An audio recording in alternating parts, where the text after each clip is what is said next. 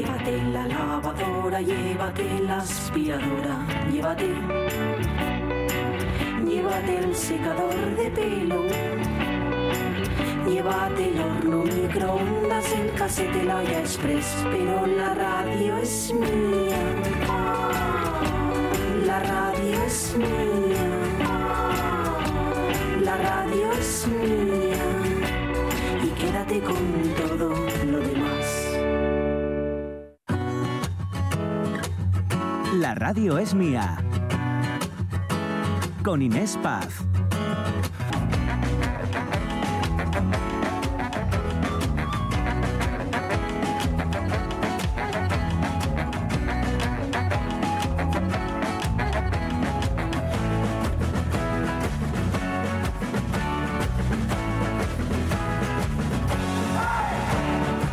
Una y ocho minutos y aquí estamos hasta las dos de la tarde. Si nos dejan, les acompañamos eh, aquí en la radio es mía de RPA. Enseguida con una banda sonora, con música que nos trae Marta Teijido para, no sé, relajarnos, animarnos todo un poco a la vez. En este día lluvioso en muchos puntos de Asturias, aquí en Oviedo está lloviendo con fuerza, hace viento, lo que viene siendo un día preciosamente otoñal. El, ar- el artista desconocido como Otoño. Exacto, sí, sí, sí, sí. Y con, eh, con este día que hoy hablamos, entre otras muchas cosas, de los trabajos del futuro. ¿Qué dicen en un relevante estudio? Que ni siquiera conocemos el 70% de los trabajos que vendrán y que la mitad de los que ahora conocemos van a desaparecer porque se van a automatizar que vienen las máquinas, que vienen, que vienen, y qué miedo, ¿no? En algunas películas cuando venían y acababan con la humanidad. Bueno, pues no, no, no vamos a ser, a ser alarmistas. Al final se trata de eh, automatizar aquellos puestos de trabajo que son muy mecánicos, pero reciclarnos en otros que vienen y que apelan mucho a sentimiento, a habilidades sociales, a empatía, a diálogo. Bueno, ¿qué dicen nuestros oyentes de esto? Pues mira, por cierto, he de decirte que al, al chat GPT tú no le puedes pedir cualquier cosa. Tienes que saber muy bien qué pedirle. A ver, es que eh, de- tenemos que hablar de eso Ah. del chan... de- eh, ¿Cómo? Perdón. A ver, ChatGPT pertenece a una compañía que se llama OpenAI, que por un lado es o- a- ojo abierto, que es lo que han tenido, mucho ojo, y eh, inteligencia artificial abierta. Tiene una versión gratuita y una versión que hay que pagar un De poquito pago. más. ¿Qué es lo que te hace? Eh, te facilita las búsquedas, por ejemplo, en Internet. O sea, tú te lo descargas en el Premios ordenador. Princesa de Asturias. Sí. Tú los tienes en el ordenador, entonces en vez de tener que ir a buscar la página de los premios Princesa a Wikipedia, a Google mismamente, Sí, a muchas a páginas. él te lo busca y te hace una sinopsis. Tú le puedes poner O incluso. sea, me mezcla, digamos, Sí. la información que contienen cinco páginas Sí. y en vez de tener que abrir cinco Eso páginas, es. abro solo una. Te abre solo una. Lo quiero. Com- comodidad, Sí, comodidad. eso, sí, en ese sentido es mucho más ¿Tú lo cómodo. tienes Yo lo descargado? tengo, yo lo tengo descargado, sí, sí, sí. ¿Y yo No puedo lo- descargármelo gratis? Sí, sí, sí. Pues luego, estoy luego hay otras que, eh, que te las afina mucho más e incluso no olvidemos que también puede inter- puedes intervenir en imagen. Puedes hacer retoque de fotos, puedes hacer Ya, a mí fotos- eso ya no me gusta. Pero Estamos... eso, aparte que, hay que mm, eh, hubo un momento en el que decían que los ilustradores lu- estaban con mucho miedo con esto. Hay que saber mucho para utilizarlo bien. O sea, ya, ya tienes que saber previamente. ¿no? Bueno, pero ya ha habido alguna en la que no se distingue. Será, me refiero, ¿eh? a la hora de desvirtuar ciertos momentos, Sí. que se juega con esto. De hecho, se están haciendo programas de televisión Sí. en los que hay que adivinar Hay si que lo que está adivinar ocurriendo si- es realidad o fruto de la... ese- si, eso- si esos cuernos que ves son reales o no. Básicamente. Conozco a, la a la creadora del formato Ah. y os aseguro que le ha dado una vuelta allí. eh, bueno, en fin, eh, muy interesante, ¿eh? Sin bueno. duda. Una y once minutos. eh, el teléfono sigue abierto, lo va a seguir a- haciendo, digo lo de, lo de estar abierto, hasta las 2 de la tarde. 608-920792. Y nos han llegado ya más comentarios de oyentes, ¿no, José? Sí, tenemos eh, una nota de voz de Pelayo. Buenos días, xente. Respecto a los traballos del futuro, a ver, está claro que el tema de programación y de, y de análisis de mantenimiento, el análisis de mantenimiento va a ser uno de los traballos del futuro. La ganadería y la pesca non va a quedar otra. Por mucho que faigan máquines, la xente tiene que comer y las máquinas non lo pueden hacer todo. Y tengo dos cosines más que comentamos muy rápido. Una, que me hizo mucha gracia imaginar una máquina que te diese les hostias y que te dijera su hostia gracias, como decía Alex. Y decía Jorge. A ver, Jorge, está muy bien lo de las letras del rock, de que son machistes, pero date cuenta de qué año estábamos hablando de esas letras y date cuenta del año que estamos hablando de las letras del reggaetón. Yo gustame mucho la de la Mataré de Loquillo y hay que ponerla en, el tiempo que está. Si ahora mismo un artista saca una canción como la Mataré de Loquillo, es que lo echan a los perros, porque estamos en 2023 o estamos en el 79 ni en el 69, fiu. Hay que tener un poquitín la perspectiva de las letras son van con la cultura y la cultura va con la época que estás viviendo. Gracias, buen día. ¡Y zasca! No, es cierto. es Yo cierto. opino como Pelayo, ¿eh? Es este cierto, caso. si la, si la, la no pena es que siga habiendo. Sí, sí, sí, sí, totalmente, totalmente de Es acuerdo. que cambiemos de Oye, época, yo creo que me no ha sé gustado- por qué me da que esto va a seguir. eh, me ha gustado lo que dice Pelayo de su hostia, gracias. Pues y no, sí. y no, me- no hace falta pitido porque estoy con No, la que eso- se reparte eso en la es, eso iglesia. es, eso ojo. Eh, yo no lo veo, yo no lo veo. Bueno, ¿qué más dicen nuestros oyentes? Pero es muy Verás, bueno, ¿eh? María C. Lorenzo dice, a mí me parece que los trabajos locos del futuro estarán relacionados con los caprichos de los ricos, que tienen muchas horas libres para inventarse necesidades. Y ya se sabe, siempre hay pobres necesitados que las cubren. Los pobres, con un techo, pan y trabajo, tenemos necesidades de sobra. Perdón, perdón, con esto de las guerras me he levantado de muy mal humor y contra alguien tengo que despoticar. Así que son ricos y políticos. Hoy son mi blanco favorito. Hasta mañana. Lockhart Macastur dice, mm, bueno, más bien, no voy a decir nada. No quiero que os asustéis. Sois muy jóvenes todavía para saber sobre los caballos del futuro que se acerca a pasos agigantados. Disfrutad mientras podáis. Ja, ja, ja, eh, dice, en su día nos dijeron que hablaríamos en una sola lengua. El Blu-ray sustituiría todo. Desaparecerían los libros de papel. Meternos miedo es lo que quieren. Mucho ruido y no creo nada, dice. Juan Manuel Rego, por cierto, dice, ¿pero llueve? Que fue como mm, increíble. Bueno, depende de dónde, sí. no sé. Y que nos por digan. último, Martín Fernández, Fernández Solares dice, el problema no es que cada vez haya más inte- inteligencia artificial. El problema es que cada vez hay menos inteligencia natural, dice- nos viene a decir Martín Fernández. Es que la, una, ver, la un una poco. sin la otra no, No vale tiene nada. ¿eh? sentido, Esto es como no la tiene potencia sin control. No tiene sentido. Ay, en fin, esto es lo que nos estáis contando. Lo dicho, el teléfono sigue abierto, el 608-920792. Y, y aquí estamos, hasta las 2 de la tarde. Hombre. Oye, mm, una y cuarto me parece un buen momento, no sé, compañeros, eh, para hacer nuestra quijotada. Hombre. Para irnos a lo analógico. Exacto, volvamos al, al, al librín que se toca. La radio es mía.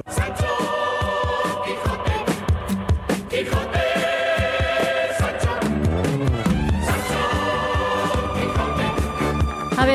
porque acaban de volver con un malherido Don Quijote después de meterse en alguna que otra aventura que le salió así ay, un poquito torcida. Y a casa, ¿no? El labrador diciendo, pero vamos a ver este señor. Y esto es lo que va a pasar ahora. Eh, seguimos en el capítulo 5, ¿eh? a punto de cerrarlo. Allá vamos. Todo esto estaban oyendo el labrador y Don Quijote con que acabó de entender el labrador la enfermedad de su vecino y así comentó a decir a voces. Abran vuestras mercedes al señor Valdovinos y al señor Marqués de Mantua, que viene malferido, y al señor Moro Abindárraez, que trae cautivo el valeroso Rodrigo de Narváez, alcalde de Antequera. A estas voces salieron todos, y como conocieron los unos a su amigo, las otras a su amo y tío, que aún no se había apeado del jumento, porque no podía, corrieron a abrazarle. Él dijo, ténganse todos, que vengo malferido por la culpa de mi caballo. Llévenme a mi lecho y llámese, si fuere posible, a la sabia Urganda, que cure y cate mis feridas. Mirad no la mala, dijo este punto el ama, el ama. Si me decía a mí, a mi buen... Perdón. Si me decía a mí mi buen corazón, del pie cojeaba mi señor. ¿De qué pie cojeaba mi señor? Suba vuestra merced, merced en buena hora, que sin que venga esa Uganda, sabremos a qué curar. Urganda, perdón. Se, se está complicando esto del castellano antiguo. Malditos, digo, sean otra vez. Y otras ciento, esos libros de caballería que tal han parado a vuestra merced. Lleváronle luego a la cama y catándole las heridas no le hallaron ninguna. Y él dijo que era todo molimiento por haber dado una gran caída con Rocinante, su caballo, combatiéndose con diez jayanes. los más desaforados y atrevidos que pudieran fallar en gran parte de la tierra. Tatá, dijo el cura, ¿Jayanes hay en la danza? Para mí, santiguada, que yo los queme mañana antes de que llegue la noche. Hicieronle a Don Quijote mil preguntas, y a ninguna quiso responder otra cosa, sino que le diesen de comer y le dejasen dormir, que era lo que más le importaba. Hízose así, y el cura se informó muy a la larga del labrador, del modo que había hallado a Don Quijote. Él se lo contó todo, con los disparates que al hallarle y al traerle había dicho, que fue poner más deseo en el licenciado de hacer lo que el otro día hizo, que fue llevar a su amigo el barbero maese Nicolás, con el cual se vino a casa de Don Quijote.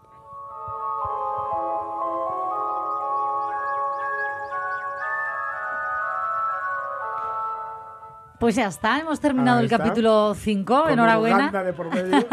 Enhorabuena, compañeros. Y mañana nos vamos con el Quijote en la mano al Ajá. Hotel Reconquista a hacer este programa en directo, antesala de los premios Princesa de Asturias, con el propósito de conseguir que alguno de los premiados, de los galardonados de este año, por ejemplo, yo que sé, eh, Murakami, Meryl Streep, quien, quien quiera, Venga. lea con nosotros el Quijote. ¿Lo conseguiremos?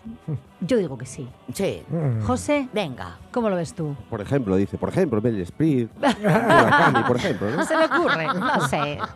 Ya, llámenme loca, como a Don Quijote.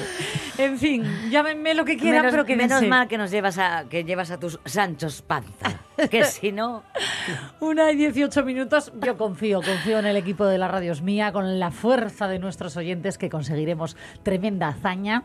Y hazaña va a ser ahora relajarnos en buenas manos, la que nos va a cunar, eh, entre otras cosas. Bueno, me estoy pasando un poco, ¿no? Vamos a dejar la intensidad para un ratín y vamos con ella, con Marta Tejido y la Clasioteca. La radio es mía.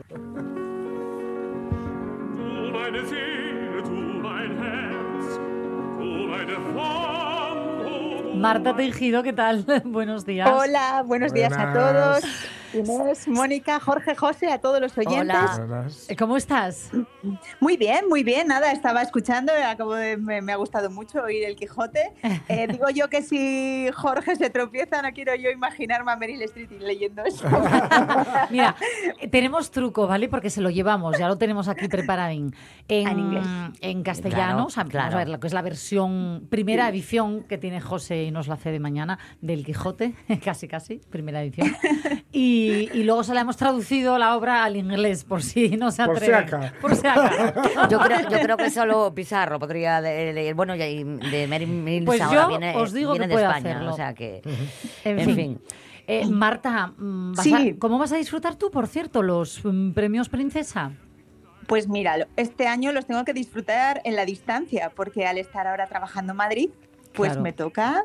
Eh, yo he participado eh, y además activamente porque hace años llegué a tocar en unos conciertos que se dieron en torno a Michael Haneke, que había sido el premiado de las artes en el año 2013 y ofrecí una serie de co- conciertos y estuve en la charla coloquio que dio en el Jovellanos, con lo cual siempre he estado muy cerca, pero este año pues a distancia, pero no me Qué los voy a pena. perder, ¿eh? Oye- los veré y eh, tendré la oportunidad de verlos por televisión y, y bueno, Sí. y, creo, y por cierto, ayer creo que hizo un espectacular papel la OSPA y el coro del, del- de la fundación. Oye, el es esta, es esta tarde, ¿no? Hoy Es jueves. esta tarde, sí. ayer fue el general Ayer y creo que estuvo fenomenal. Ah, vale, vale. Yo me quedé con el de esta tarde, que sí que sé que es en el auditorio Príncipe Felipe, pero fíjate, no sabía lo a las lo siete y media.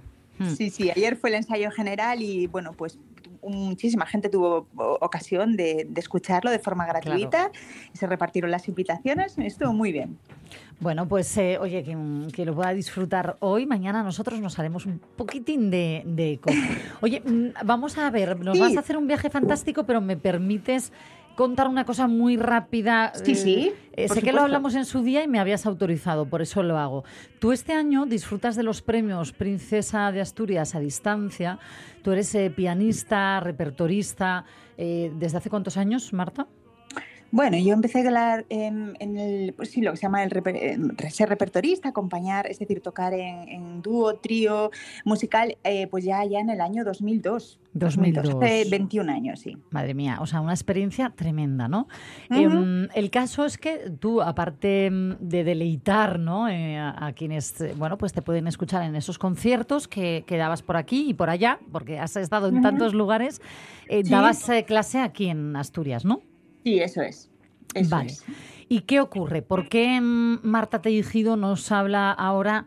Iba a decir casi casi desde el exilio, pero bueno, por ponerle una nota de humor, ¿no? Estoy ironizando con la situación, porque es que es eh, para hacerlo. Aquí en Asturias me sorprendió muchísimo, porque yo no lo sabía y por eso lo quiero compartir con los oyentes. Una profesora, eh, como Marta Tejido, pianista, no puedes ofrecer eh, conciertos, ¿no? Es incompatible. O das clases y enseñas a otros a tocar el piano, o tocas el Es- piano eh, para que te escuchen. Eso es, eso es lo que eh, vamos a ver. Es una cosa. eh, ellos aplican en Asturias aplica de una forma un tanto irracional una ley de incompatibilidad del funcionario del año 84 que ha hecho que, por ejemplo, músicos importantísimos músicos de la región como Arón Zapico, Ars Antigua, pues hayan tenido que, abandonar la docencia porque no se nos permite tocar en concierto. Entonces, eh, claro, un músico está bien dar clase, pero efectivamente si uno es músico 100% lo que quiere es tocar en el escenario. Y se nos hace, y incomprensiblemente se aplica de esta forma y es exclusivamente en esta comunidad autónoma, en el resto no. Es decir, es como si un pintor que da clases en una academia de bellas artes se le dijera, muy bien, usted trabaja aquí, pero ya no puede volver a exponer su obra, ¿no? Es un poco una cosa totalmente irracional. Cuando ma- además en la ley de incompatibilidad del 84 sí se permite dar una conferencia, pero nadie dejó escrito la palabra concierto, entonces pues tenemos Claro. ahí esa laguna. Hubo una plataforma, se hizo muchísima presión a la consejería pero no se obtuvo absolutamente ningún cambio en la restricción, en la interpretación de esta ley. Entonces, bueno, pues muchas veces los que queremos tocar eh, nos vemos obligados pues, pues a irnos, A porque ya irnos. llega un momento que es casi es imposible, ¿no? A mí me parece pena. tremendo, de verdad, Marta, de verdad, me parece tremendo que Asturias deje. Luego, luego nos quejamos que si fuga de cerebros, que si se va el talento. Eh, a ver, eh, es que se está haciendo de una forma ¿no? en la que ya casi casi te invitan a irte. Mm, sí, y, y invitan un poco, y aparte cualquier experiencia sobre el escenario obliga a que tú una vez que finalices tu labor docente, regreses a tu hogar y estés estudiando, trabajando, ensayando, y todo eso luego repercute en el aula. O sea, Claro. es un- tienes un mayor conocimiento y un mayor dominio del instrumento. O sea, si es que en el fondo es, es- es enriquecedor, pero En Así fin, están las cosas y entonces pues ya llega un momento, y como comento, durante años estuvo funcionando una plataforma buscando el consenso con la, con la consejería, pero no, no lo hemos qué logrado manera de y- motivar al profesorado. Sí. No, y sí, aparte que sí, estamos sí. hablando de un año de 1984, por favor. Ay, Movamos Sí. eso, movamos Y no eso. se ha revisado en absoluto. Claro, pero bueno, claro. el resto de las comunidades autónomas no hace caso omiso. Claro, en este mira. caso lo llevan y lo interpretan estrictamente. Así que Qué pena, qué pena. Bueno, oye, yo lo Sí. quiero dejar caer porque yo desconocía esto, me llamó muchísimo la atención, me entristeció y yo qué sé, yo me gustaría que mm, se puedan cambiar las cosas. Ojalá, Ojalá, ojalá. En fin, eh, Marta Tejido, eh, Sí. sea como sea, tenemos la suerte Sí. de poder escucharte y la maravilla de selección que nos traes hoy, eh, toda tuya. Pues, pues eso es, mira, la... vamos a ver, hoy, hoy me toca hablar de OSPA, pero de una OSPA un poco especial, una orquesta sinfónica del Principado de Asturias, pero en tamaño reducido. A ver si me explico. La semana pasada comenzó la temporada de conciertos de, de, como digo, de la OSPA. Este año eh, va a estar formado, bueno, pues por los conciertos de abono, esos tres conciertos extraordinarios que ya se han convertido en un clásico, que es el de Semana Santa, el del Día de les Yetres y el que coincide con la festividad de San Juan. Pero también incluyen una novedad, que es incluir en la programación conciertos de música de cámara. Es decir, para un grupo, eh, composiciones para pequeñas agrupaciones instrumentales. ¿Cuándo tendrán lugar? Pues serán nueve domingos, domingo, a lo largo del año, eh, Sí. conciertos matinales, por cierto, a las doce y media de la mañana darán comienzo en la sala de cámara del Auditorio Príncipe Felipe de Oviedo. Y este domingo 22, este domingo 22 de octubre, da comienzo el quinteto de viento Vent Art flauta, oboe, clarinete, trompa y fagot. Vamos a ser, van a ser los encargados de realizar la inauguración de este ciclo, de esta, como digo, de esta novedad, de esta propuesta que nos hace la OSPA.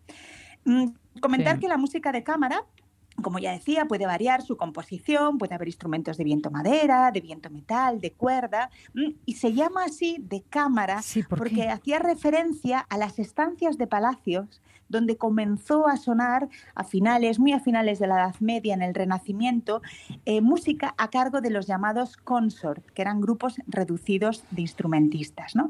A lo largo del barroco la música de cámara fue muy importante, pero sobre todo para instrumentos de cuerda, porque mm, más que nada porque por una razón muy sencilla, porque estos alcanzaron un grado de perfección técnica mucho antes que los de viento.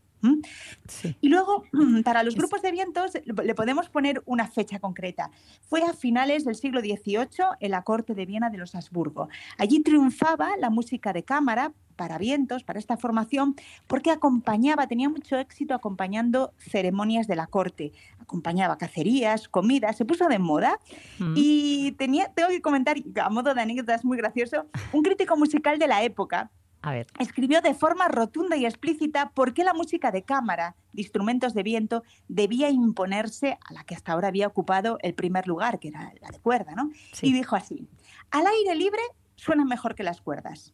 En el interior se imponen al ruido de los platos. Entonces, las razones eran muy eh, prácticas. las eran muy prácticos entonces, sí, sí. eso es. ¿no? Razón de Así que peso. para un convite de, con muchos invitados, eh, esas, esas trompas suenan mucho mejor que esos violines eh, sobre el ruido que se pueda producir en las salas, ¿no? Oye, pues Eh, escucha, no le faltaba razón, ¿no? No, no, no, no, tiene razón. O sea, evidentemente proyecta mucho más intensidad de sonido estos instrumentos. Eh, la aparición del quinteto de viento, que es lo que vamos a escuchar el domingo, le podemos también poner una fecha, 1803. Un compositor que ha caído bastante en el olvido, un compositor italiano llamado Giuseppe Maria Cambini, pues presenta esta formación por primera vez y resultó un auténtico pistoletazo de salida porque ese, el interés fue creciente y empezaron a, aparecer numerosas obras para, para este grupo. Vamos a empezar escuchando la primera. Mira, la primera es de un compositor alemán que de nuevo tampoco nos sonará mucho porque prácticamente solo se escucha este quinteto de una producción amplia, ¿eh? que es, el compositor se llama August Klughardt, nació en 1847, compositor y director en su día de orquesta alemán, y aunque compuso seis sinfonías y una dilatada producción camerística, nos quedamos con este quinteto. Muy clásico, muy romántico, cuatro movimientos. Vamos a escuchar este segundo, eh, Allegro Vivace. Vamos.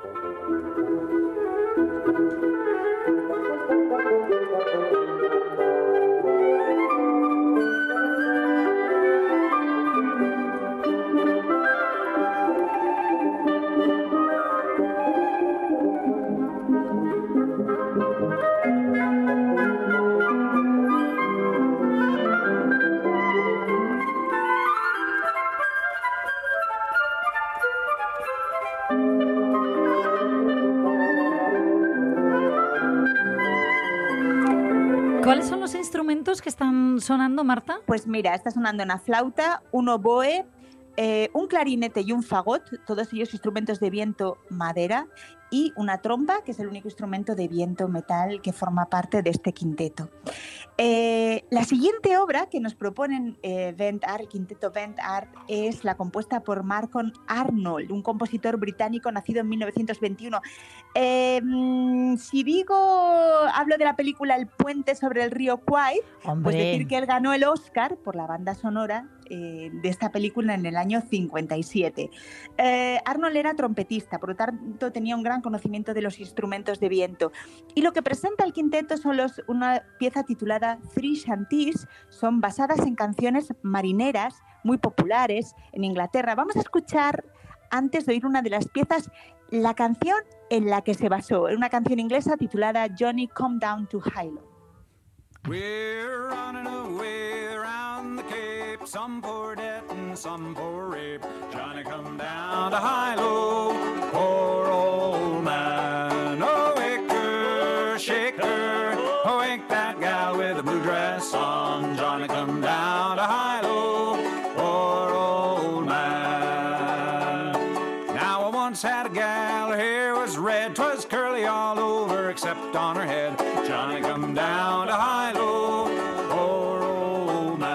Marta, mira, estaba diciendo yo aquí, suena, suena, a ver, ¿eh?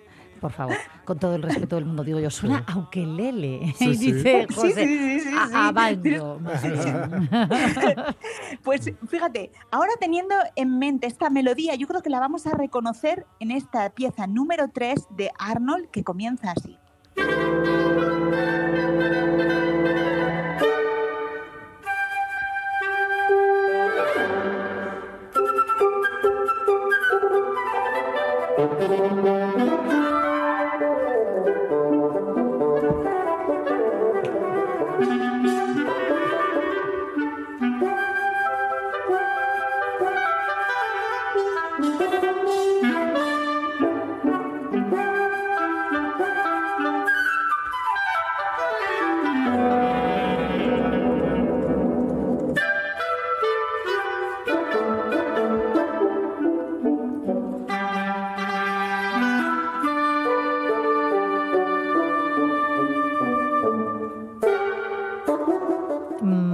Si sabías que en otra vida fui directora de orquesta. ¿Ah, sí? Porque tenías que verme ahora mismo. Es que me encanta eh, eh, los cambios ¿no? que hay en esta. Ah, bueno, es una pieza complicada, tiene muchísimos sí, sí. cambios rítmicos. Yo estaba es- haciendo aquí un poco a mi manera. Es intrincado, aunque recordar siempre que la música de cámara, una de las características que tiene es que no vamos a ver ningún director de orquesta. Claro. Entre ellos se arreglan, eh, se da- hacen los gestos necesarios, marcan los tempos y funcionan solos, por así So- decirlo. son gestos sí- faciales, ¿no? Entre los Sí, músicos. sí, con las respiraciones, con, con pequeños gestos, con sí, sobre todo eh, con las respiraciones con las Mm. que se mejor se comunican entre ellos, ¿no? Eh, la verdad es que el quinteto de cuerdas es una formación camerística que empasta a la perfección, ¿no? Aunque cada uno de los instrumentos tenga un timbre particular y también una forma de ejecución distinta. Em, en este viaje que nos proponen, ahora nos llevan a un compositor alemán llamado Paul Hindemith, un compositor que nació a finales del siglo XIX, en 1895. Él fue un excelente violista, aunque tocaba muchos instrumentos, ¿eh? entre ellos también el clarinete, por decir uno. Eh, fue un hombre que además fue perseguido porque durante el Tercer Reich apoyó eh, la causa judía y esto hizo que tuviera que exiliarse, Suiza, Estados Unidos. Eh, bueno, la verdad es que fue una vida complicada. Es un hombre que ni fue un gran rupturista ni se mantuvo escrito a la, a la tradición, así que anduvo un poco en una línea intermedia. Y lo que van a tocar es una pieza que se llama Kleine Kammermusik, que en alemán significa pequeña música de cámara. Y son cinco movimientos. Yo propongo escuchar el vals, un vals desenfadado del segundo movimiento, y hacer una pequeña indicación. Y es que la flauta travesera Sí. va a ser sustituida por un pícolo. Un pícolo es ¿Qué como es? una flauta pero de menor tamaño. Si la travesera mide casi 68 centímetros, esta solamente 30 y su sonido es una octava más alta, por lo que le hace ser uno de los instrumentos con un registro más agudo de todos los que hay. Vamos a escuchar Vamos a este vals. sí.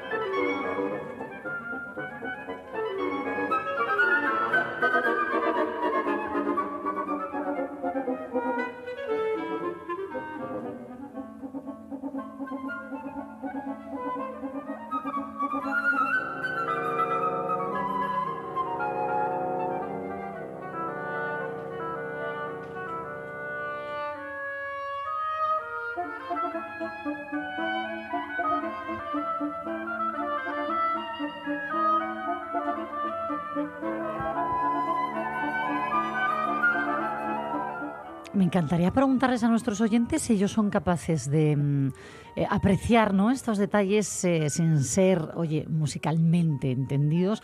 Eso de la octava más alta, el eh, sonido más agudo, me encanta porque nos lo explicas de una manera en la que escu- escuchamos la música de manera diferente. La verdad es que la música de Paul Hindemith es una música realmente desprovista de todo romanticismo, ¿no? Eh, muchas veces hay quien dice que es eh, muy cerebral, ¿no? Muy intelectual. Eh, lo que hace el quinteto para terminar, pues busca un extremo contrario y es que nos lleva con un compositor que por cierto hoy en día tiene 85 años, es un compositor brasileño llamado Julio Medaglia, nacido en Sao Paulo, aunque también completa su formación en Alemania, así es que al final todos van recalando en el mismo sitio. Eh, fue director de orquesta, o sea, sí, trabajó como director de orquesta y su producción, sobre todo, se, se basa en bandas sonoras de películas y música para series de televisión. Pero hay una obra que escribió en su día para el Quinteto de Viento de la Filarmónica de Berlín que se llama Belle Époque en Sudamérica, ¿no? Es una suite de tres danzas. Y la primera de ellas eh, recrea los ritmos populares de un tango, un tango por- porteño. Vamos a escuchar este primer movimiento.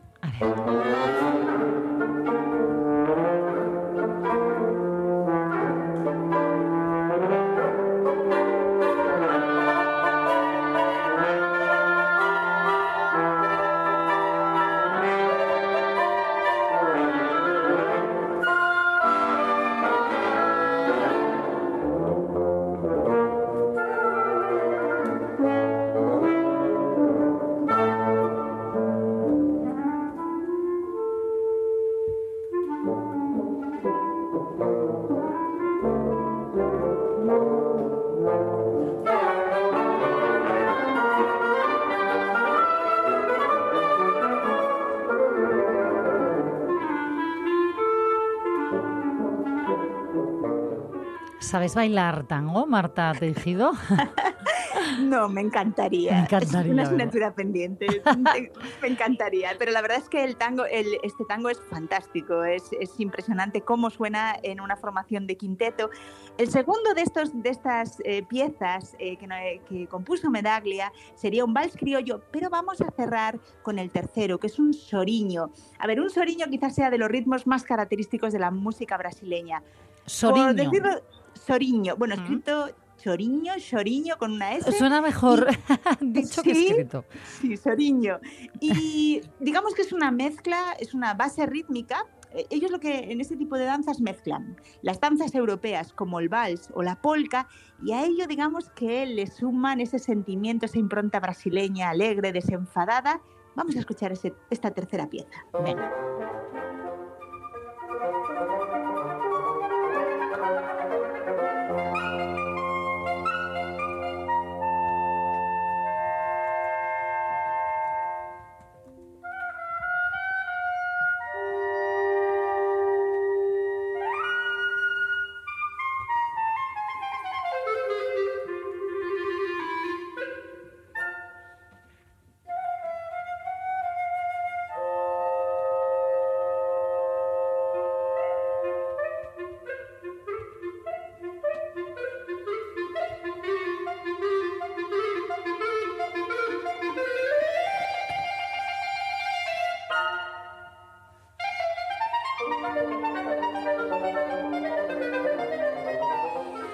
Tremendo esto que nos has eh, traído. Yo quiero recordar a nuestros oyentes que van a poder Sí. disfrutarlo, ¿no? Quien, quien quiera, quien pueda, este Sí, eso domingo. es. Este domingo en Oviedo. Este domingo, doce y media de la mañana, sala de cámara del Auditorio Príncipe Felipe de Oviedo, Quinteto Vent Art. Es la última propuesta de la OSPA con estos conciertos de cámara que se inician efectivamente esta semana. Genial. Oye, bueno, pues eh, nosotros nos, nos hemos adelantado un poquito. Sé que no es lo mismo Sí. verlo en directo, escucharlo Ah, en no, no se puede perder. Ah, no hay que perdérselo. No, no, no, no. Esto es más bien para abrir boca. Eso es. Eso. Marta Tejido, muchísimas, muchísimas gracias por esta selección fantástica, como siempre. Gracias a vosotros. Un, Un abrazo. beso. Feliz día. Abrazo. Igualmente, chao. Chao.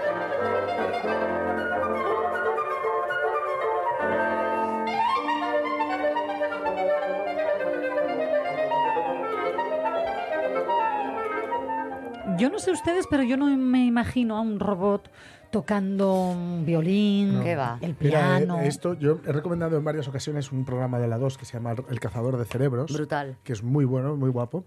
Y en el último, yo creo que es el último o el último de la última temporada, hablan precisamente con un músico que utiliza la IA. La inteligencia Sí, artificial, sí. utiliza la inteligencia artificial, pero ojo, él, mm, ¿cómo sería yo? De malo él, él es músico. Él sabe tocar, él sabe qué le tiene que pedir a la IA.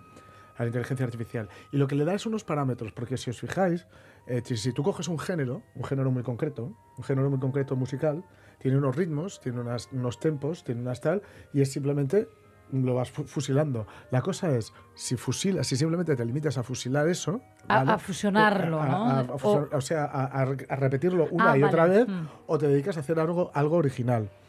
Este hombre había conseguido hacer algo original a base de darle muchas órdenes a la inteligencia artificial y crear un algoritmo. Pero claro, lo tuvo que No hacer deja él. de ser él, claro, el es- creador, Es, no él la el que crea. Lo único que hace la inteligencia artificial es que llega momentos Ejecuta. en los que parece que está tocando un piano, pero no es un piano, no hay nadie tocando ahí. Claro. Ay, amigo. Claro, claro, pero al final lo acabas de decir, ¿no? ¿Quién ha puesto la sensibilidad de esto claro. mezcla con esto, con Claro. tal? Hmm. Mira, para, para por conseguir crear arte, que, que es lo que hace la vida más ancha, te tiene que pasar algo. Y te tiene que pasar algo a ti. No a, la, I- a la inteligencia artificial no le pasa No, nada. A ver qué nos va a contar la inteligencia artificial. ¿Quién Claro. va a cantar al amor, al Claro, desamor, a la amistad, a, claro. Hombre, a tantas La inteligencia cosas? artificial no sale por la noche. ni por el día, ni, por, el día. En fin, una y 42 minutos y con esto empezábamos hoy el programa a las 11 de la mañana de los trabajos del futuro, porque dicen en un estudio importante de estos sí. que nosotros nos hacemos... Massachusetts. ¿Cuál eco. 400 No, no, lo universidades? digo en serio, eh, con base, con base Sí, real, ¿eh? Lo- siem- siempre nos hacemos eco de estudios reales, con base, con eh, fidedigna, me refiero, ¿eh? Detrás. Y dicen es- efectivamente que mm, el- la mitad de los trabajos que ahora conocemos podrían desaparecer, automatizarse en Mm. un futuro y voy más allá, que el 70% de las profesiones eh, aún no están inventadas, no las eh, conocemos. ¿Qué vendrá? ¿Qué está por venir? Alguien decía antes, por mucho que vengan cosas nuevas, Mm. la agricultura, la ganadería no, no pueden desaparecer, No, ¿no? desaparecer no, cambiará, cambiar sí que cambiarán. Yo en el pueblo de mi padre, los chavales, eh, los zagales, se sacaban un solo sueldo en verano sacando los ajos y luego apareció una máquina que te los sacaba, te los hilaba y te los empaquetaba. Claro, pero eso atrae Pero- a más personas al campo o no. Es lo que le quiero preguntar a la siguiente de nuestras opinantas. Los opinantes. Es decir, la mecanización del campo atrae a estas nuevas generaciones a acercarse a estas profesiones del campo o no. Lucía Velasco, ¿qué tal? Buenos días. Bien. Hace viento y lluvia allá donde te hallas, ¿o no? A mí me lo dices que estoy en carretera camino de Uy. Andalucía y yo creo que nunca llovió tanto. Claro, oye, pues te voy a decir una cosa, no quiero yo distraerte, aunque vayas con el manos libres y estás conduciendo en esas condiciones, eh, va a ser muy, muy breve. Lucía es, la, es ganadera y es la presidenta de la Asociación de Ganaderas Asturianas. Esto que acabo de preguntar, ¿cómo lo ves tú? Eh, ¿Cada vez más jóvenes se acercan porque es menos duro que antes con la mecanización trabajar el campo, la ganadería o no? Que son varios puntos a tratar. O sea, por el tema de mecanización y demás, claro que atrae porque al final, bueno, se quitan muchas manos de trabajo y se hace más llevadero y más fácil el trabajo.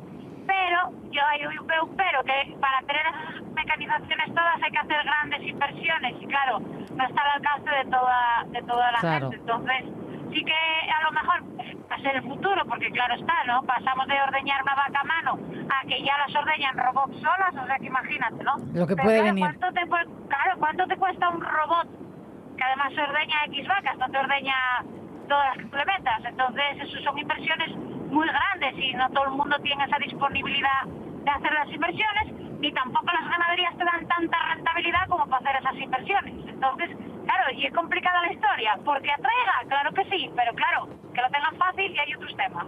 Claro. Oye, no voy a entretenerme más contigo, Lucía, porque con lo que oímos ahora mismo te tiene que estar cayendo la mundial eh, y en carretera eso, bueno, pues no quiero yo distraerte. Un besazo enorme. Gracias. Un Feliz viaje. Chao. Anda que hoy hemos dado en el clavo, porque claro, digo yo, Mm. despido a Lucía y saludo a otro opinante. Pues es taxista. Oye, Nando Naret, ¿qué tal? ¿Cómo estás? ¿Qué, qué tal? Buenos días. No estás al volante. bueno. No estás al volante, No, ¿no? ahora mismo no. Ahora mismo acabé hace un momentín, vine hasta casa a preparar eh, comida, que luego a las dos y media tengo que volver otra vez a trabajar y Vale, mejor, mejor. Ponerme, ponerme en plan. Oye, ¿está No, lloviendo está- en la felguera?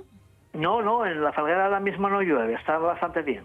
Vale, vale, vale. Es que, Ah, oye, no quería yo... Está des- lloviendo un poco, pero bueno, y muy poquitín. Mejor. Hay una llovizna pequeña que además que la necesitábamos. Sí, sí, hace, hace mucha falta, ¿eh? Y, y Ujú. que no venga el agua de golpe, que Mm. eso ya saben cómo va. Mm, decían, ¿no? Cada vez más olas de calor y por el contra, más trombas de golpe, que esas tampoco hacen Bueno, falta. pero todavía hay mucha que gente que, poco a poco. que son eh, negacionistas de esto, del cambio climático. Eso es tremendo. Bueno, Mira, esto pasa como con los terraplanistas. Yo aquí siempre digo, no hay más ciego que el que no quiere ver. En fin. Ya, ya. Eh, Nando, ¿cómo ves tú esto de los empleos del futuro? Bueno, los empleos del futuro. Mira, yo, por ejemplo, hace como cosa de cinco o seis años estuve hablando con una gente que están ahí en el, la- en el Centro Tecnológico de ahí de Llanera y hablábamos de que ellos ya prácticamente tenían eh, lo que era la conducción eh, sin, sin, sin una persona dentro del coche. O sea que el futuro ya estaba ahí. Lo que pasa es que es complicado mm, ponerlo a funcionar en los en los coches. Pero eso pasa como, como pasó, que es que no os disteis cuenta de que de golpe y porrazo todas las marcas de automóviles aparecieron con un motor eléctrico o motor híbrido. O sea, de Claro, golpe y o sea, sí que de golpe ¿no? porrazo, sí, se Sí, empezaron de a golpe vender, porrazo, Todo el mundo correcto. tenía, tenía todo el mundo, hostia, qué, qué, qué cosa más simpática, todos tienen motores eléctricos y motores híbridos. O sea, ¿qué pasaba? Que había unos lobbies que no permitían eh, esa tecnología saliera. Bueno, pues esto pasa lo mismo. En eh, los robots, eh, si fuera para eh, que la gente viviera mejor, o sea, que trabajaras tres días y tuvieras cuatro de descanso, porque unos robots te están trabajando para que tengas más producción y que tengas una producción además sostenida y sostenible para todo el mundo, pues hombre, sería maravilloso. Así, pero eso no va a ser, pero eso no va a ser, porque va a ser para el beneficio de unos cuantos, simplemente. Oye, esto que acabas de, de decir, ¿no? Que es, es verdad que se están probando los coches que conducen solos, podemos ir durmiendo, eh, jugando al ajedrez, lo que cada Esa uno... tecnología ya existe, Claro. ya existe y se está implementando. ¿eh? Se está, exacto. Em, Yo me quedé un poco así asustada con una de estas pruebas que hicieron, que obvio, como pasa en todas las pruebas antes de, bueno, pues dan errores, ¿no? Para- por eso son pruebas. Porque dependen para de- de- mejorarlas. entiendo, de una Sí, cámara que vea las En señales. la carretera hay imprevistos Claro. Que la tecnología o la inteligencia artificial no sabe eh, cómo tiene que reaccionar en ese momento. Claro, es decir, cuando imaginamos a lo mejor el taxista del futuro, no es que vaya un robot conduciendo, sentado allí, ¿eh? No, no, no, no. Es el propio coche, el Sí, robot sí. en sí. Oye, eh, no sé, a ver, esto asusta, esto al final eh, nos dice, mm, bueno, ponte las pilas, recíclate, o simplemente es, bueno, es una opción. No, el problema que tenemos nosotros eh, es que nos llega la tecnología siempre adelantándonos por la derecha. O sea, siempre cuando nos damos cuenta estamos atrasados. Atrasados respecto a la tecnología que, que nos adelantó, que no estamos al nivel de ella. Entonces, cuando nos queremos poner al, al día, vamos siempre de atrás. ¿no? Bueno, lo que tenemos que hacer era coger y decir, bueno, pues está muy bien que la tecnología nos ayude y que nos produzca una producción sistem- o sea, sostenida para todo el mundo. Ahora, Claro. si es solamente para cuatro, entonces no. Entonces ya Normal. Bueno, yo, yo soy mm, como, como tú, Naret. Yo prefiero, yo prefiero que sean los humanos los que trabajemos, aunque nos cueste, ¿sabes? Un poco la salud y las ganas de dormir y todo Sí, esto. hay determinados Claro. aspectos que va a ser imposible. Claro, mira, por ejemplo, una- arte- un- un el arte va a ser oficio. imposible. Un oficio que existe y está bien pagado, ¿eh? Yo estoy diciendo los que están bien pagados. Catador de alimentos para mascotas. Ostras. Pero no lo prueban las propias mascotas. No, no, eh, no, no. El que es lo un, pruebe- vamos, son individuos destinados a, a probar alimentos domésticos, o sea, para los animales domésticos, para determinar su calidad. Yo es que flipo, porque mm, se trata de probarlo, pero no tragarlo. Ah. Entonces, Qué ¿qué, pena. es? Por, el- por si tiene mucho sal, por si tiene Qué mucha pena porque no sabes el retrogusto que Bueno, Ay, dame otro, dame otro, porque Otro. me quedo con el primero. ¿Sabías, Nando, que existe la profesión de abrazador profesional? Ay, no, pero, pero no, bueno, hay, hay de todo. Yo después de haber conocido que había plañideres, eh, ya después de sí, eso ya... pero oye muy sé, viejo. Oye, a mí Ya, esto me pero oye, que- fascina, las plañideras antiguas. abrazador, pues, pues no, lo, sa- no lo sabía, pero bueno, yo no lo contrataré nunca. También os digo una cosa, ¿eh? Las plañideras eh, siguen existiendo, lo que pasa es que han dejado de cobrar. ¿O no? Ya no están profesionalizadas. Claro, Pero claro. cuidado, plañideras y plañideros, ¿eh? Hmm. Pues sí, madre Pues mía. sí. Eh, otro, que- otro, oficio. Hmm. Dígotelo. Otro- Venga. Dime, dime. Salvavidas en los Juegos Olímpicos. Hombre, me parece normal, ¿no? no sí, sé. pero lo, lo que pasa es que llega cada cuatro años. Sí, bueno, pero Sí, pues, tiene- entiendo que... tiene unas vacaciones un poco largas. No, hombre, no, digo yo. pero eso es como decir los socorristas A mí me de parece, playa. No, ya, hombre, pero es que me parece, me parece un poco, Pero a es ver, que eh, hay que, o sea, les hace falta. A ver, salvavidas, claro, todos estamos imaginando el salvavidas del barco en forma Bueno, y humana, como se hace así chechador bola. de pollos. Sí. claro, también lo, también lo conté, también Como lo conté. Serrat. En fin, Bueno, vigilante profesional de secado de pintura, que podríamos habérselo dicho a Alex. Sí. eh, eh, le hubiera venido pasada, bien. sí. Le hubiera venido bien. Mira, que yo digo que una buena conversación con un taxista no tiene Ah, precio. hombre. Bueno, sí, la que marca el, el que marca el taxímetro. No, yo no tengo, yo no tengo taxímetro. Yo soy de los pocos que, te- que no ando con taxímetro. ¿Y, ¿Y cómo haces? No, no, yo es por tarifa fija. Eh, eh, si te tengo que llevar de un sitio a otro, me da igual que tenga que estar para una hora, tengo que cobrarte el tiempo que trae la tarifa. Ah, pero porque el- tú haces servicios de llevar a No. mutuas. Sí, pero no, no, porque en Langreo todavía no tenemos taxímetro. Ah. Hay una, hay una, hay una gente que no quiso introducir la tecnología, Hmm. ni quiso introducir porque, eh, eh, bueno, sería largo de explicar, pero Sí. bueno. Sí. Mira, yo, yo aquí tengo más bien un sonido. el del Fasca. Sí, sí, sí, sí. En fin. no existe taxímetro, con lo cual mm, es decir, bueno, pues este taxista llévate por un sitio muy raro para que hacer más tiempo. No, imposible. O sea, En fin. No, no, no es el caso, desde luego que no. Nando, 20 kilómetros que haciendo eh, bueno, pues yo qué sé, pues aún así, eh, entonces el precio está marcado y no tiene precio. Esa conversación sí lo tiene. Nando, un besazo y feliz día, que me estoy enredando, me estoy metiendo en un jardín. Un besazo, un besazo. beso. Po- ponme- Buen viaje en la carretera. Ponme una canción, José, y sácame del jardín. Por La radio es mía.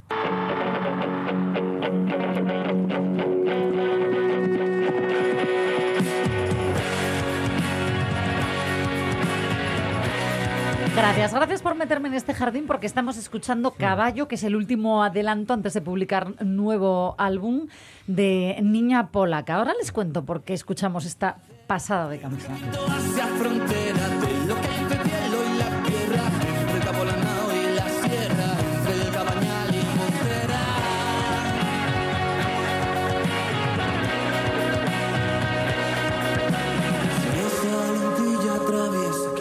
Niña Polaca que van a actuar mañana viernes a las 9 de la noche en Oviedo en la sala Tribeca Live.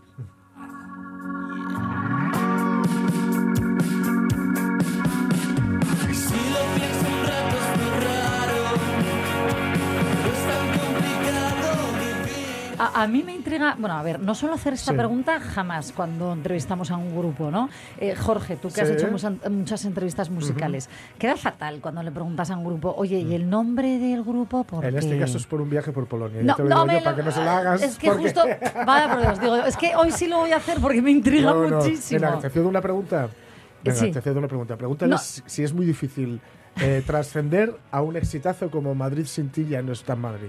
Pregúntaselo tú, porque está aquí con nosotros. Bueno, está, está. Le oiremos. Alberto Rojo, ¿qué tal? Hola. Hola, ¿qué tal? Buenos días. Buenos ¿Qué días. tal? Buenos días, eh, Alberto, bajista, compositor, eh, niña polaca. Eh, menudo cachondeo tenemos aquí hoy, pero vamos a ponernos relativamente Sí. serios. Eh, ¿Se puede trascender a ese El, con- hit? el- el hit de, de- de Madrid sin ti, ¿no? Que, que es casi, casi, casi un himno, ¿no? Pues es bastante complicado porque cuando sacamos Madrid sin ti justo empezó la pandemia Claro. Entonces, pues sac- sacas la canción en Claro. un entorno adecuado, en el momento adecuado, la gente adecuada, justo habíamos firmado y casi la pandemia nos hizo la promo de esa canción. Claro. Se, se hizo sola la promo, ¿no? Claro. Mira, yo pasé la pandemia, el confinamiento en Madrid, vivía allí todavía, y es verdad que recuerdo muchísimo que era también uno de los himnos, cuando salíamos a los balcones, los vecinos y demás, e impresionaba esas calles eh, vacías Claro. y era el Claro. Madrid sin ti. Claro, Claro, porque estaban esas fotos de Madrid vacío junto a la canción de Madrid sin ti y era Claro. como, pues ya está. Mejor promoción ni Ya, queriendo, ¿no? Pero bueno. bueno, ojalá no hubiera habido la pandemia. Eso es. Oh, eso a ver, a ver, entendedme, Sí, sí, sí. entendedme. Pero bueno, aquí diría esto de no hay mal que por bien Ya, no no, venga. no. No, voy a centrar. Oye, que decía yo, es que te escucho muy bajito. A ver, ahora. em, que venís a Asturias, mañana viernes estaréis en la sala Vienen, Live. vienen en un fin de semana que, que- que parece que os habéis puesto de acuerdo. Venís vosotros, viene Triángulo de Álvaro Bizarro, vienen... Eh, el- Meryl Streep, los No, bueno, premios. aparte, aparte, aparte. Que, la, gente de Asturias va a estar entretenida. Vamos a estar muy entretenidos. Oye, em, vosotros efectivamente habéis trascendido esto. Yo escucho mm, bueno, las, canciones de aquí de Superando, asumirando, asumiendo la muerte de Mufasa, ¿no? O, o asumiré la muerte de Mufasa en, pubs, y en, en, mm, bueno, bares en Gijón, etcétera. ¿Cuánto tiene que ver para dar un salto, digamos, y poder sobrevivir a ese hit, a ese hit además tan endemoniado, porque tiene que ver en pandemia? ¿Cuánto tiene que ver el trabajar con un productor como Guille Mostaza? Wow, pues es una locura. O sea, yo desde que hemos grabado con Guillermo, o sea, que ya con Daniel Cubé del disco Sí, anterior, sí. una locura escucharnos así. Pero Guillermo Mostaza y con Diego Perinetti, que, que trabaja también con él en su estudio, ha sido increíble. Hemos estado súper cómodos, todos hemos grabado a gusto. eh, luego con Diego, con el tema arreglos y tal, nos ha ayudado un montonazo. Como que hemos cuidado mucho más la parte musical, de una nota aquí o allá y tal. Y bueno, el, y el ambiente de trabajo que tienen ellos es fantástico porque nos quedamos en su casa, eh, nos daban de comer, Qué guay. están ahí, están ahí como en el campito, o sea, ha sido Mm. una maravilla de, de grabación, o sea, súper bien. Oye, estamos escuchando todavía Caballo, el nuevo single. eh, ya van siete adelantos del, del álbum. Eh, estáis así haciendo como una buena Esta es la- mm, hemos eh, previa, a ¿no? los singles. eh. Sí, bueno, hay, eh, por ejemplo, este último caballo lo, lo hemos pensado en plan de, joder, igual teníamos que haberlo reservado para el disco y haber terminado con los días malos, porque sí que estamos sacando muchas cosas, aunque bueno, o sea, el disco tiene 13 canciones y yo por mi parte, el top 2 todavía no ha salido ninguna, entonces Ah, bueno. creo que yo creo que nos estamos reservando lo mejor o, o Qué lo bien, mejor qué para bien. el final, porque Bueno. si no sería un chasco. Y se Es podrá grande. escuchar en vivo mañana en Oviedo. Eh, sí, claro. Eh. claro. Oye, muy rápida. y- Per- perdóname, eh, Alberto Rojo, es que nos tenemos que despedir, pero súper rápido, porque siempre os lo pregunto a todos los músicos. Cuando vamos a un concierto, salís y no pedimos bises porque ya se está dando por sentado, a mí me parece mal. ¿A vosotros necesitáis que os digan eso de otra, otra, o salís igual? Eh, nosotros no solemos nunca preparar un bis y normalmente cuando la gente pide un bis eh, tocamos alguna que no hemos ensayado Bien. y liar. Perfecto. pero, pero, pero, pero sí que ahora eh, sí que empezamos a ver un poco de, a ver, el salir así, que parece que te vas, luego vuelves a entrar y estar, eso como que a todo el mundo le gusta. Claro, que sí. Alberto, nos tenemos que ir nosotros también a triunfar mañana en Oviedo. Nos veremos mañana. gracias, Nos gracias. mañana. Y aquí lo dejamos mañana a las 11, más especial Premios Princesa de Asturias en directo. La radio es mía desde el Hotel Reconquista. Allí estaremos. Menudas sorpresas las tenemos preparadas. Chao.